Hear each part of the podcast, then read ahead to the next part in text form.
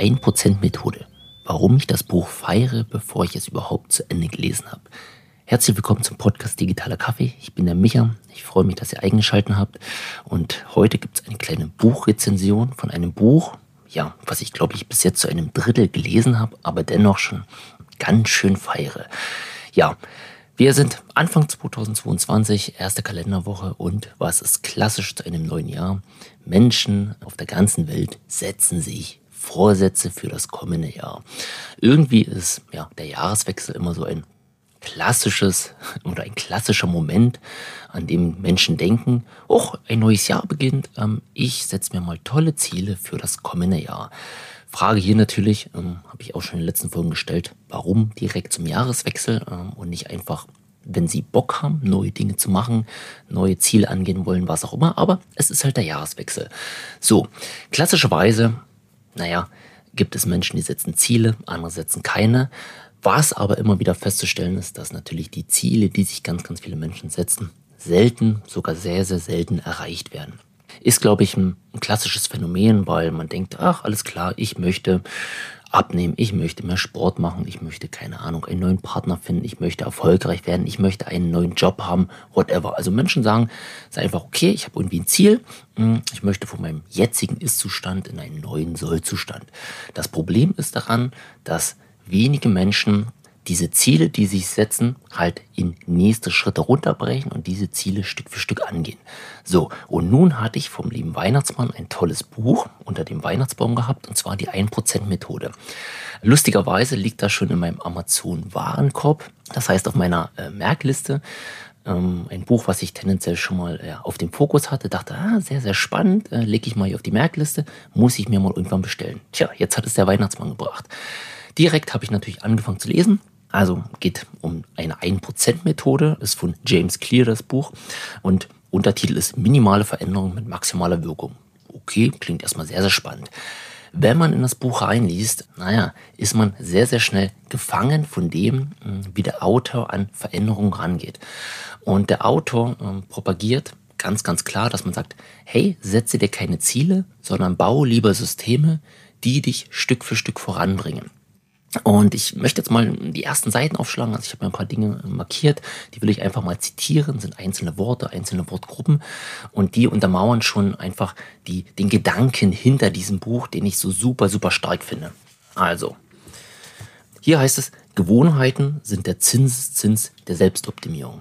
Das heißt, Gewohnheiten, die man hat, und seien sie noch so klein, bringen dich Stück für Stück voran. Und hier ist es klassisch wie beim Sparen. Ähm, dieser Zinseszinseffekt, der sich immer und immer weiter, ich sag jetzt mal, auf sich selbst einzahlt, bringt on the long run, also nicht in ein oder zwei Wochen, auch nicht in ein, zwei Monaten oder ein, zwei Jahren, sondern auf lange Sicht bringt halt diese kleine Gewohnheiten wirklich ja, das große Ganze. Super, super starke Aussage. Weiter heißt es, Erfolg ist das ja, Ergebnis täglicher Gewohnheiten und nicht einmaliger Veränderungen. Ja, na klar, hier Klasse Sport, das heißt, ja, ich möchte fitter werden, ähm, ich möchte irgendwie sportlicher sein. Okay, das Ziel kann ich mir vornehmen. Wie erreiche ich das Ziel? Naja, indem ich täglich und ja, sehr, sehr regelmäßig einfach Sport treibe. Und da reicht es einfach nicht, mich irgendwie aufs Laufband zu stellen, klassisch ins Fitnessstudio zu gehen, die ersten zwei Wochen durchzupauen und dann zu sagen, oh, kann nicht mehr, will nicht mehr, sondern, naja, ich muss halt Stück für Stück anfangen. Sehr, sehr cool, feiere ich so ein bisschen. Weiter geht's. Ja, irgendwann erkannte ich, dass die Ziele kaum Einfluss auf meine Ergebnisse hatten, sondern das System, nach dem ich vorging, umso mehr. Ja, hier ist es klassisch ja, mit diesen Neujahrs Zielsetzungen. Man setzt sich Ziele, aber es fehlt dieses System, wie Stück für Stück für Stück zu meinen Zielen komme. Und weiter heißt es halt, bei Zielen geht es einzig und allein um Ergebnisse, die man erreichen will. Bei Systemen dagegen geht es um die Abläufe, die zu diesen Ergebnissen führen. Das heißt, ja, ich kann mir das Ziel setzen, ähm, sportlicher zu werden. Wenn ich aber mir ein System, einen Ablauf schaffe, das heißt zum Beispiel jeden Abend, keine Ahnung, nach dem Abendessen oder nachdem die Kinder im Bett sind, mache ich eine halbe Stunde Sport. Dann ist das vielleicht nicht viel, aber dadurch, dass ich mir sage, jeden Abend mache ich das. Also ich schaffe ein System, was heißt, wenn Kinder im Bett, dann Sport machen. Also es gibt einen Auslöser, Kinder im Bett, dann Sport.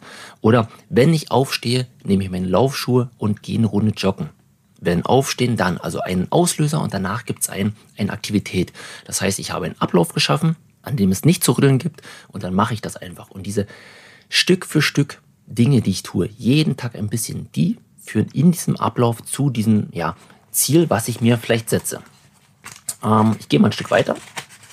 Genau, wenn Sie bessere Ergebnisse erzielen wollen, sollten Sie sich keine feste Ziele setzen, sondern lieber auf Ihr System konzentrieren. Also hier geht es immer wieder auf die Systematik, ähm, auf das Ganze, was er beschreibt.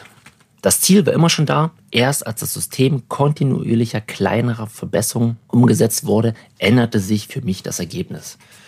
Es geht halt einzig und allein um einen Kreislauf kontinuierlicher Optimierung und Verbesserung. Das heißt, das, was er immer wieder wiederholt. Und auf den Folgeseiten des Buches zeigt er dann auch, wie man in diese ja, Kreisläufe reinkommt, wie man sich diese Systeme schafft. Und der Grundgedanke, den ich jetzt schon ja zwei, dreimal inhaltlich genannt habe, der ist eigentlich absolut richtig. Und ähm, der zählt privat, der zählt für Ziele, der zählt unternehmerisch rein. Und das kann ich halt super gut reflektieren, weil auch natürlich als Unternehmen geht man ins neue Jahr und sagt, okay, ich habe irgendwie Ziele, ich möchte XY an Kunden haben, ich möchte meinen Umsatz, ich möchte da und so weiter und so fort. Okay, das ist schön und gut, dass ich mir vielleicht ein Umsatzziel setze. Das, was ich jetzt natürlich brauche, ist, wie komme ich zu diesem Umsatzziel? Und da ist es doch viel, viel wirkungsvoller, wenn ich sage, alles klar, ich gehe ran und versuche jede Woche ein Stück mehr Umsatz zu machen, also ein neues Projekt oder ähm, einen besseren Preis in einem Projekt ähm, zu erlangen ähm, oder natürlich auch irgendwie meine, meine Kosten zu minimieren, um halt den Gewinn zu steigern, das Stück für Stück für Stück. Und wenn ich jede Woche ein kleines bisschen draufsetze, dann habe ich am Ende des Jahres ganz, ganz viel erreicht und das viel, viel wirkungsvoller, als wenn ich am Anfang sage, okay, ich setze mir ein Ziel, Feuer frei, los geht's. Ich muss einfach in diesen Modus kommen der Systematik, der systemischen Abläufe, der Stück für Stück und kontinuierlichen Verbesserung. Also in dem Sinne, klare Leseempfehlung. Ich bin bis jetzt ein Drittel durch, freue mich eigentlich absolut auf die restlichen zwei Drittel, kann dann auch gerne nochmal zum Schluss resümieren. Und äh, das Buch heißt Die 1%-Methode von James Clear. In dem Sinne, digitale Grüße, Feuer frei, euer Micha.